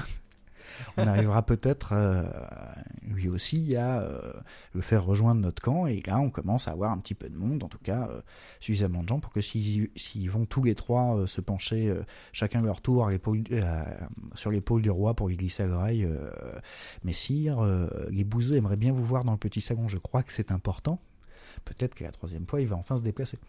Très bien. Tout ça, ce sera un peu d'exploration sociale, rencontrer des gens, essayer de comprendre ce qu'ils veulent, qu'est-ce qui les intéresse, qu'est-ce qui les préoccupe dans la vie, et comment est-ce qu'on pourrait les amener à se préoccuper de ce qui nous intéresse nous, c'est-à-dire le complot du prince Félon. Évidemment, si on parle euh, de durée et de rythme, il va falloir faire en sorte qu'il y ait euh, une dynamique, mmh. éventuellement euh, une tension qui monte un peu et euh, peut-être euh, des épreuves qui s'enchaînent de plus en plus vite ou euh, pour lesquelles on aura de moins en moins le temps de réfléchir au fur et à mesure qu'elles se produiront, histoire de, là encore, générer un peu plus de tension ludique et de tension dramatique au fur et à mesure que ça avance. Évidemment, il faudra tenir compte dans tout ça de l'attrition dont on a déjà parlé, sachant qu'elle peut prendre plein de formes. À la soirée d'ambassade, peut-être qu'on est obligé de boire beaucoup de cet excellent vin du Sud c'est le bon moyen d'ailleurs de convaincre euh, certains des nobles de vous écouter, c'est de commencer par remplir euh, leur verre et le vôtre. Mais à force de porter des toasts, il y a peut-être un moment où vous allez commencer à chalouper un peu et avoir du mal à trouver vos mots. Ça, ça peut être un premier phénomène d'attrition. Et puis il y a aussi la notion de cumul des gains. Si on se préoccupe de ce qui se passe quand les joueurs gagnent et quand les joueurs perdent, euh, on va se préoccuper de est-ce que les différentes petites victoires, en cumulant des gains, vont leur permettre de faire de nouvelles choses sachant que ça peut passer par des choses euh, un peu amusantes et un peu subtiles euh, lorsqu'on a besoin par exemple de ralentir un peu le jeu. Peut-être qu'au départ ça va être euh, offensif sur les petits fours. Quand vous, aurez obtenu le monopole sur les petits fours au saumon, si ça se trouve, ce sera plus facile de convaincre des gens de parler avec vous puisque vous tenez la, puisque vous tenez la graille. Ouais. Peut-être que euh, ce cumul des gains, c'est que si vous avez déjà réussi à vous réunir dans un coin de la grande salle avec euh, le fameux sénéchal, euh, le jeune noblio amoureux et le vieux duc astronome, d'autres gens qui les connaissent vont venir leur dire bonjour et vous allez pouvoir commencer à cumuler d'autres alliés qui eux aussi, etc. Bref. Lorsqu'on fait durer une épreuve, il faut garder en tête que s'il va y avoir plein de variantes et que les objectifs vont donner l'impression de changer un peu, L'objectif global, lui, doit rester clair. Il doit rester clair, il faut que les joueurs euh, se rappellent que le but, c'est bien d'attirer le roi dans le petit salon pour lui parler du complot, et pas de commencer une deuxième fête off euh, en marge du festival, du festival officiel. oui, j'ai connu des parties comme ça. Mais tout à fait, mais ça arrive vite. Bon, euh, donc, qui continuent d'appliquer leurs efforts dans le bon sens, c'est celui qui va vers leur objectif. Mais surtout, il faut que les joueurs restent motivés. Évidemment, pour ça, le fait de segmenter un peu les épreuves, d'avoir des petites victoires les unes après les autres, ou de petits échecs, va maintenir non seulement euh, l'espoir d'y arriver et donc la motivation, mais aussi euh, par les petits échecs la tension dramatique et le risque que ça euh, parte en sucette et que par exemple s'ils n'arrivent pas à convaincre le sénéchal, le sénéchal va peut-être se rappeler qu'ils n'étaient pas censés venir à la soirée et commencer à faire signe aux gardes. Donc, mais, mais, vous êtes qui au juste C'est ça. Et peut-être qu'il va attirer les deux gros costauds avec des hallebardes euh, qui sont venus, enfin, qui vont se rapprocher pour les sortir. Alors à ce moment-là, il sera toujours temps d'essayer de voir si le vieux duc astronome peut intervenir en leur faveur ou s'ils s'ils ont déjà trop épuisé. Si ça se trouve, il est complètement cuit et affalé dans un fauteuil parce qu'on l'a fait trop boire. Bref, plein de choses peuvent leur arriver. Mais donc, surtout, euh, pour que le- l'espoir se maintienne, il faut que l'espérance de gain soit importante. L'espérance de gain, c'est une petite notion de théorie des jeux qui euh, peut se résumer très facilement à l'idée que si vous espérez ramasser gros, vous êtes prêt à dépenser plus d'efforts, de pognon, euh, d'idées géniales, euh, et euh, à prendre plus de risques, à encaisser plus de nions pour obtenir ce que vous voulez. Si on met, par exemple, une espérance de gain très haute, genre si vous réussissez à convaincre le roi qu'il y a complot, et qu'il vous donne ensuite carte blanche pour résoudre le complot, peut-être que vous allez être vous aussi anobli, et qu'on reviendra à ce qu'on évoquait un peu plus tôt, d'un seul coup, vous aurez une toute autre ampleur de jeu, vous êtes des gens importants, on vous confie des vraies tâches, vous avez euh, une maisonnée, des serviteurs, euh, une influence politique, euh. Quand on commence à proposer des enjeux euh, de cet ordre aux joueurs, c'est-à-dire d'abord des enjeux, des enjeux qui vont leur permettre de modifier le mode de jeu, mais qui euh, présentent suffisamment d'attrait pour que ça donne euh, envie de se donner du mal, alors effectivement on peut faire durer des épreuves.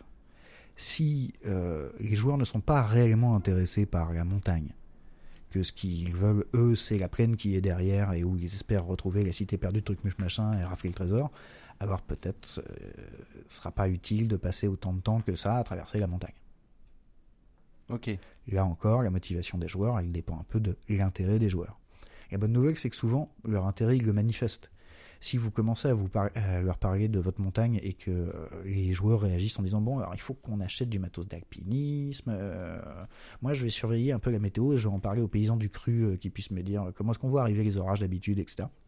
C'est qu'a priori ils s'y intéressent et que ça vaut le coup de développer. Si vos joueurs font bon bah je vais manger l'escalade, Et s'ils sont juste prudents?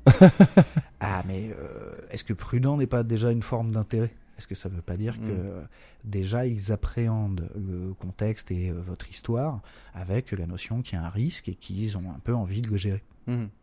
En tout cas, voilà, tout ça c'était sur la durée des épreuves. On va parler encore de quelques petites circonstances intéressantes, notamment euh, au-delà de la durée du terrain de jeu. Il y a une notion que j'aime bien, qu'on a déjà mentionné une poignée de fois, qui est la notion de coffre à jouer. On va aller assez vite sur la notion de coffre à jouer, mais partir du moment où vous décrivez une épreuve à vos joueurs, imaginez que cette épreuve s'accompagne de tout un tas d'outils variés pour faire joue avec. Euh, des fois, ces outils ils vont être venus avec les joueurs. Ils ont leur super épée euh, qui brille le noir lorsqu'approchent des orques et euh, ça leur permet de s'orienter un petit peu dans les galeries avec le, problème à double tranchant de évidemment plus l'épée éclaire, mieux on va où on voit, mieux plus l'épée éclaire, mieux on voit où on va, mais mieux on est vu et plus on risque d'attirer les orques qui étaient déjà en train de se rapprocher puisque c'est leur proximité qui fait briller l'épée. Mais euh, le coffre à jouer, c'est surtout la notion que on va donner aux joueurs euh, des éléments pour s'amuser pendant l'épreuve. Déjà, euh, ça peut augmenter un peu la durée de vie de votre épreuve, c'est-à-dire le temps que les joueurs sont prêts à s'acharner dessus parce qu'elle continue de les intéresser. Mais euh, quoi, par exemple, hors épée, par exemple? Eh bien, euh, pour revenir à notre soirée d'ambassade, s'ils arrivent à faire main basse sur euh, la bouteille d'excellent vin, peut-être qu'ils vont pouvoir s'amuser à euh, faire boire euh, tous les gens qui sont là et euh, commencer à modifier un peu euh, le terrain de jeu parce que la majorité des joueurs vont être pétés. D'accord. Peut-être que euh, pour se faire remarquer et euh, apprécier euh, de tous ces nobles personnages, l'un des joueurs va s'apercevoir que quand ils ne sont pas en train de jouer, les baladins laissent leur lutte sur leur banc et que celui qui a un petit talent de musicien pourrait parfaitement pousser la chansonnette. C'est-à-dire qu'on leur propose des éléments qui peuvent saisir ou pas, c'est à eux de voir, mais avec lesquels s'amuser pendant l'épreuve. Par exemple, Si les joueurs sont partis en montagne avec du matériel d'alpinisme, il est tout à fait possible que vous leur en ayez fourni un tel catalogue que euh, non seulement ils sont un peu chargés et que ça va créer euh, des circonstances particulières parce qu'ils pèsent plus tout à fait euh, le même poids sur le pont de neige, mais peut-être qu'ils ont suffisamment d'outils et d'équipements variés pour commencer à faire des trucs du style grâce à mon arbalète lance-grappin, je fixe un câble euh, au-delà de la crevasse et puis on va tous euh, passer les uns après les autres et donc on s'est fabriqué notre épreuve qui est euh, on décide de faire joujou avec la tyrolienne plutôt que de se taper l'escalade dans l'autre sens. En gros, mon conseil à ce sujet peut se résumer à donner à vos joueurs sur leur terrain de jeu, dans la durée de jeu que vous avez prévue, de quoi s'amuser tout seul et éventuellement trouver de nouvelles solutions au problème. Fournissez-leur des éléments sur lesquels ils peuvent peser. Parfois, ça va être simplement si euh, on attend la nuit pour rentrer à la cité encerclée, on va pouvoir s'y glisser euh, plus facilement, mais pour ça, ça veut dire qu'il faut rester caché pendant une demi-journée jusqu'à ce que le soir tombe. Euh. Mais si vous signalez simplement les éléments, si vous dites que tout ça pourrait prendre du temps et que la nuit ne va pas tomber dans si longtemps, vous fournissez des options de jeu, vous fournissez des jouets à tous ces braves gens qui ont pris la peine de se déplacer pour votre scénar. Ok. Maintenant que j'en ai un petit peu fini avec euh, notre présentation générale, prenons le temps de nous pencher sur les suggestions de nos auditeurs. À la fin de l'émission précédente, plus exactement après l'émission précédente, dans les commentaires et sur quelques forums, on avait proposé aux gens que ça intéressait de nous suggérer des thèmes sur lesquels on ferait en live un petit peu de développement ludique pour montrer comment ça marche. Alors, le, le, le, le premier choix qui nous a été euh, proposé, c'est un Cthulhu Delta Green en version Apocalypse. Alors voilà, euh, on avait sélectionné celui-là parce qu'il nous paraissait euh, suffisamment euh, compliqué pour nous donner l'occasion de résoudre plein de problèmes et de parler de plein de problèmes. On avait demandé plus spécifiquement aux gens qui voulaient nous proposer des histoires à développer ludiquement de commencer par exprimer leurs intentions narratives, parce que c'est toujours à partir des intentions narratives qu'on établit nos intentions ludiques et qu'ensuite on peut commencer à développer. Alors justement pour celui-ci, euh, il voulait un, jeu euh, donc euh, d'enquête avec des tragédies et des choix cornéliens dus à une situation bah, justement apocalyptique, voilà. Tout à fait. on nous avait même précisé que puisqu'il s'agit de faire du du et que l'univers de Toulouse est très vaste, par qui arrive donc l'apocalypse? Parce que suivant le grand ancien que vous allez prendre sur la gueule, ça va pas faire tout à fait le même bruit. En l'occurrence, on nous a proposé euh. Et le gagnant de notre. C'est ça. Shumnigurat. Bonsoir à vous, Shub. Qu'est-ce que vous allez, qu'est-ce que vous allez nous chanter? Or donc, euh, Shumnigurat, pour ceux qui ne sont pas spécialement familiers euh, de Lovecraft, c'est en gros euh, une espèce de dieu de la nature sauvage euh, qui était adoré par les païens et qui est lié au bois et qui est la fameuse chèvre démoniaque sachant qu'il y a tout un tas de théories sur le fait que c'est pas vraiment une chèvre et que les bestioles qu'elle génère jouent de la flûte. Les fameuses chèvres mi-chevreaux, là, il y a des trucs qu'il faut quand même se creuser la tête pour trouver que ça ressemble à un chevreau. Bref, mais il y a plein de rejetons, c'est horrible. Et une des questions qui nous avait été posée plus particulièrement avec ce thème, c'était finalement dans une campagne moderne type Delta Green, comment amener euh, l'apocalypse par euh, des trucs qui sont plutôt sauvages, qui vivent hors des villes, etc.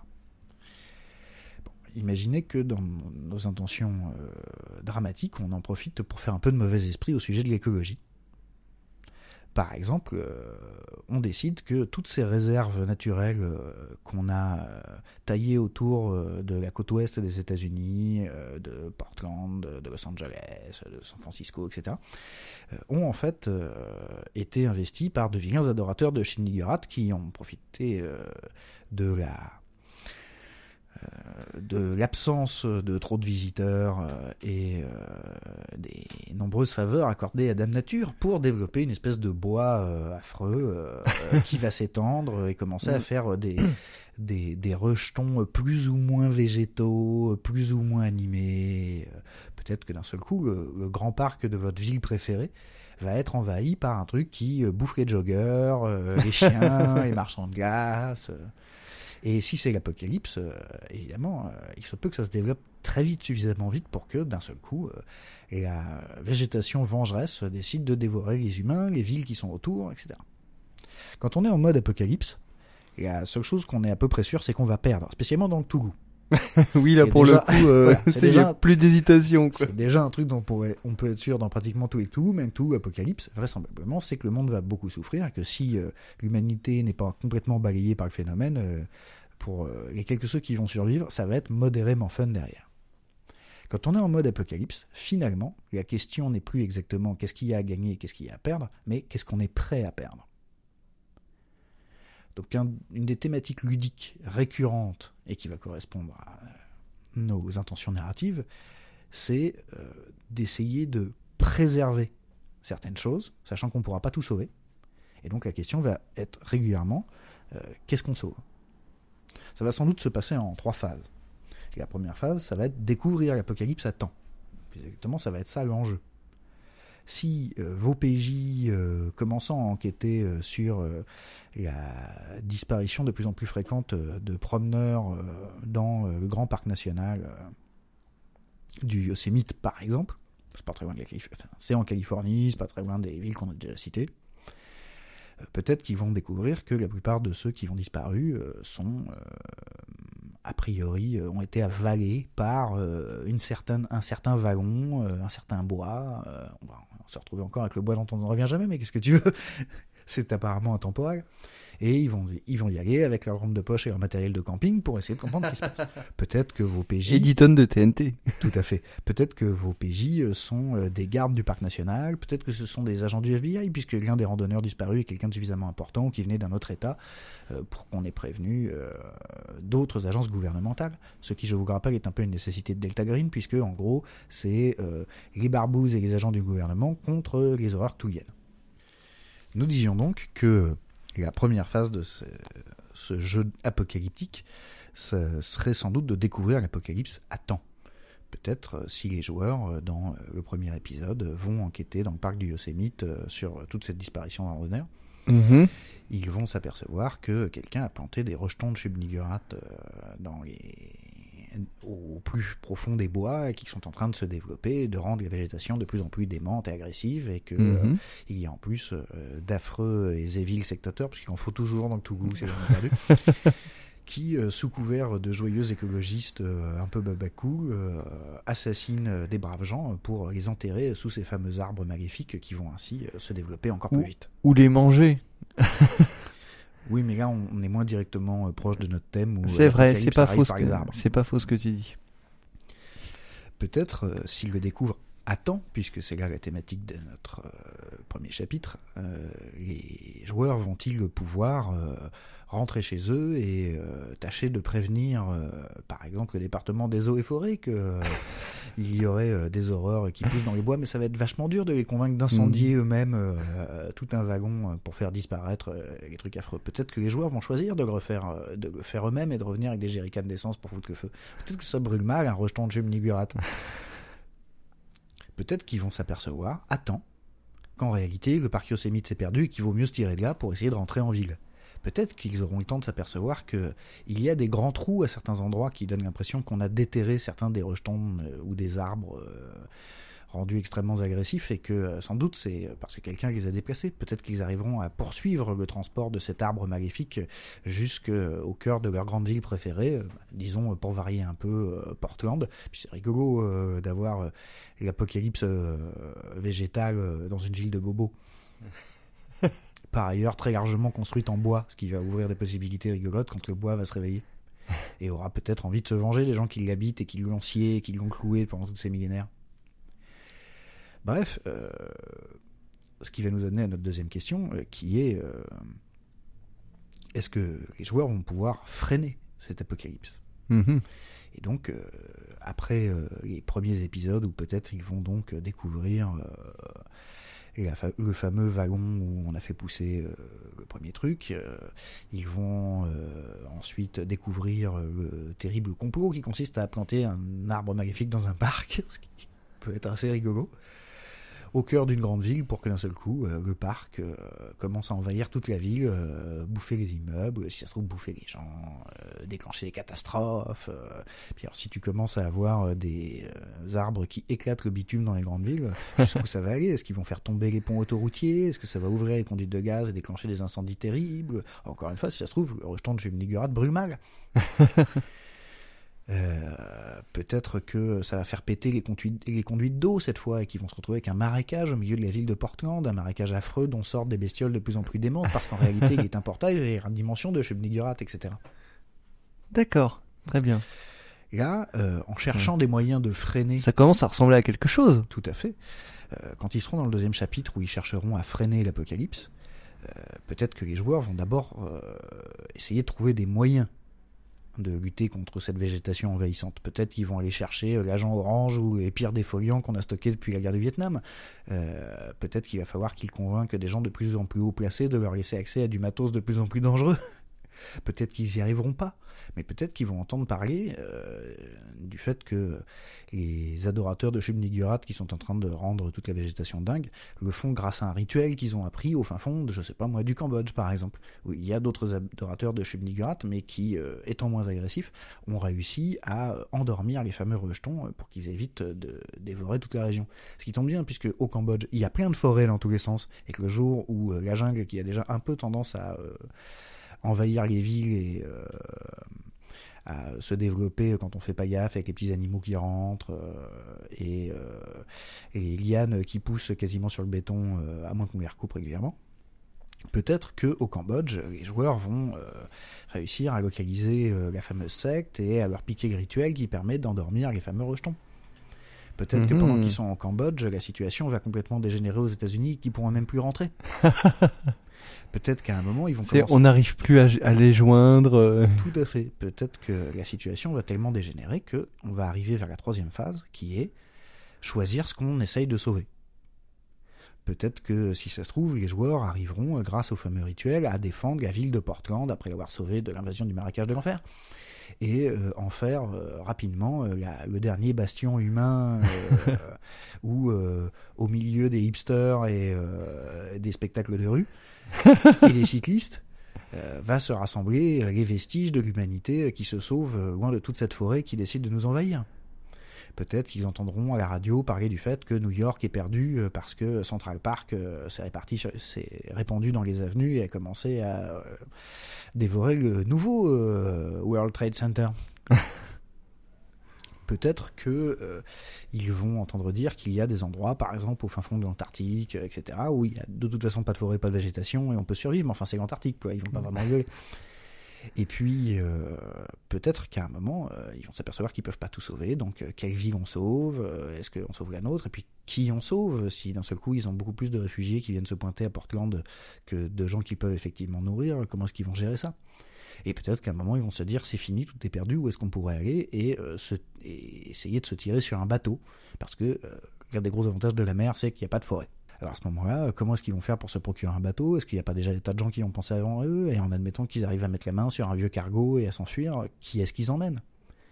Est-ce qu'ils vont emmener leur famille, leurs amis? Est-ce qu'ils vont emmener des gens utiles pour la reconquête de l'humanité? Est-ce qu'ils vont se retrouver à trimballer des Cambodgiens adorateurs de Shubnigurat parce qu'ils savent endormir les arbres?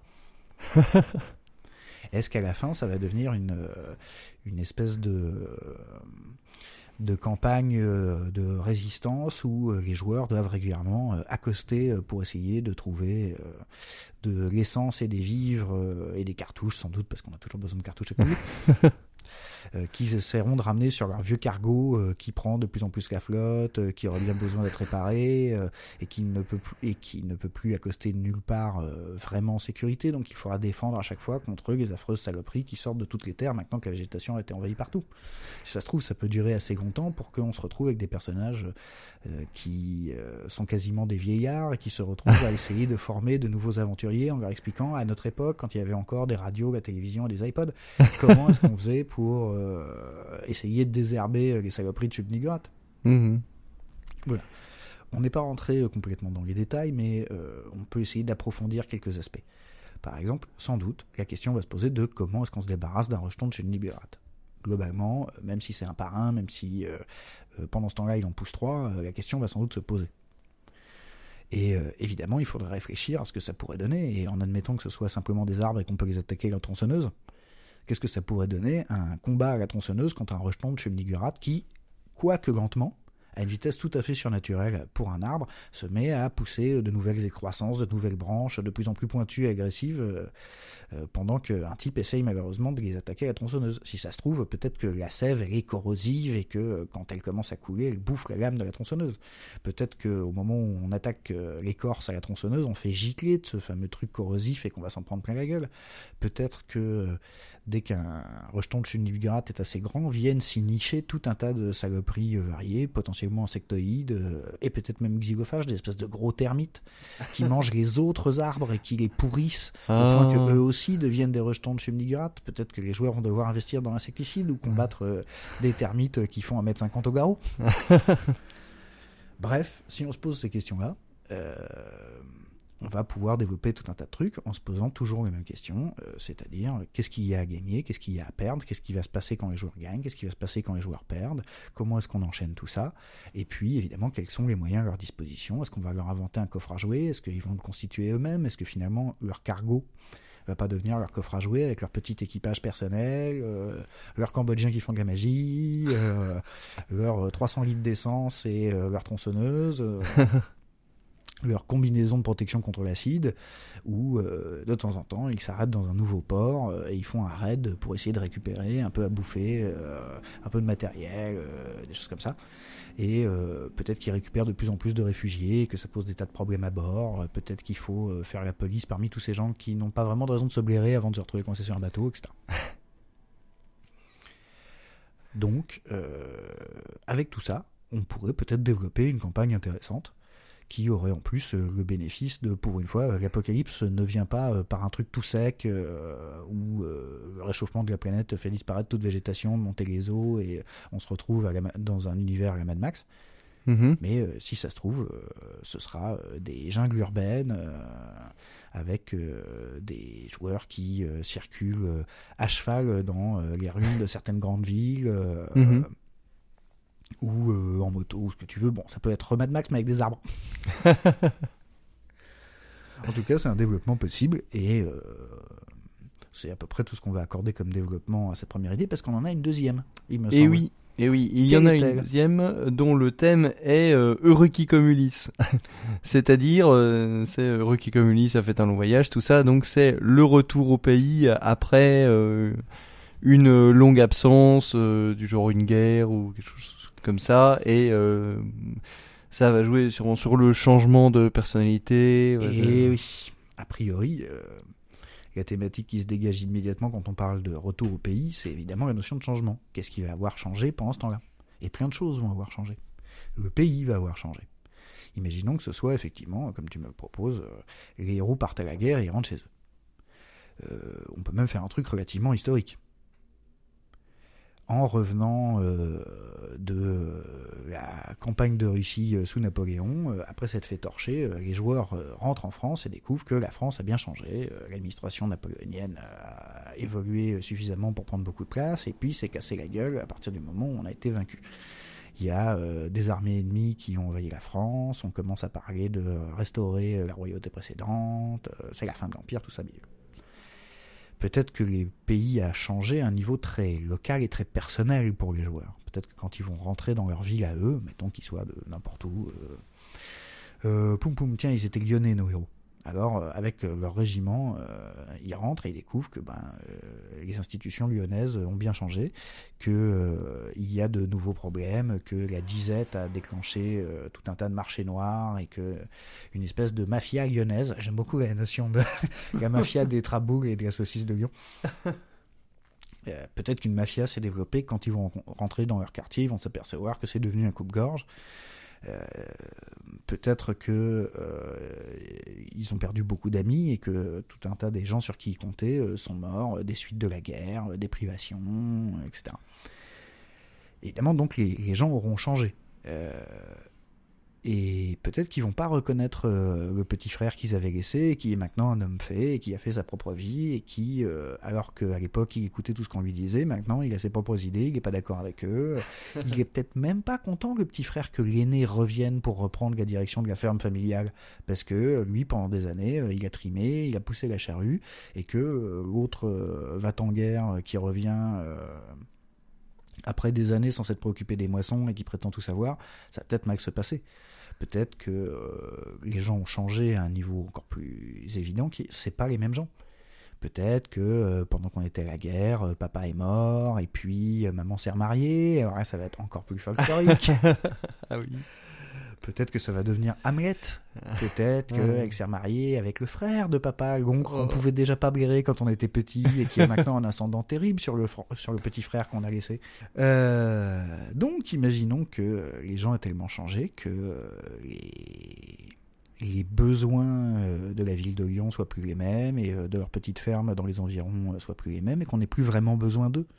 Peut-être que des gens ont pris leur place, peut-être que les savoir-faire euh, des personnages euh, sont plus vraiment d'actualité, surtout si leur savoir-faire essentiel c'est buter des gens et que maintenant, bon, bah, la guerre c'est fini. Parce qu'effectivement, un autre truc aura changé, c'est les PJ. En revenant, ils ne sont plus les mêmes, peut-être qu'on les reconnaît même pas. peut-être qu'ils n'arrivent pas à prouver qu'ils sont bien l'héritier de la grosse ferme euh, ou le fils du forgeron. Peut-être que ils n'ont plus vraiment envie d'être là. Peut-être qu'on va développer le fait que ils essayent de se réintégrer euh, à la ville lyonnaise telle qu'elle était avant la guerre et que tout ça est maintenant trop loin, qu'ils arrivent euh, eux-mêmes plus à tenir euh, en ville, dans un pays normal où on n'a pas besoin d'égorger des gens toutes les nuits et de faire des tours de garde. Mais peut-être qu'ils vont vouloir se mêler de ce changement. Oui, c'est un peu Rambo, quoi. Si ça se trouve, c'est Rambo. On a le problème des vétérans qui rentrent au pays pour découvrir que ils sont plus du tout adaptés à la période de paix peut-être qu'ils vont se trouver une nouvelle guerre. Peut-être qu'ils vont décider de se lancer dans la baston contre la mafia euh, de la saucisse lyonnaise. Parce que euh, finalement, c'est des gens sur qui on peut taper. Et que taper, c'est encore le dernier truc qu'ils savent encore faire, eux les PJ. Là aussi, on va prendre le temps de développer quelques éléments. Euh, sans doute, au départ, il y aura de l'exploration sociale. Sur l'exploration sociale, on a déjà un petit peu parlé. Ça va être discuter avec tout le monde et tâcher d'identifier les nouveaux enjeux de cette nouvelle ville qui n'est plus celle qu'ils ont connue.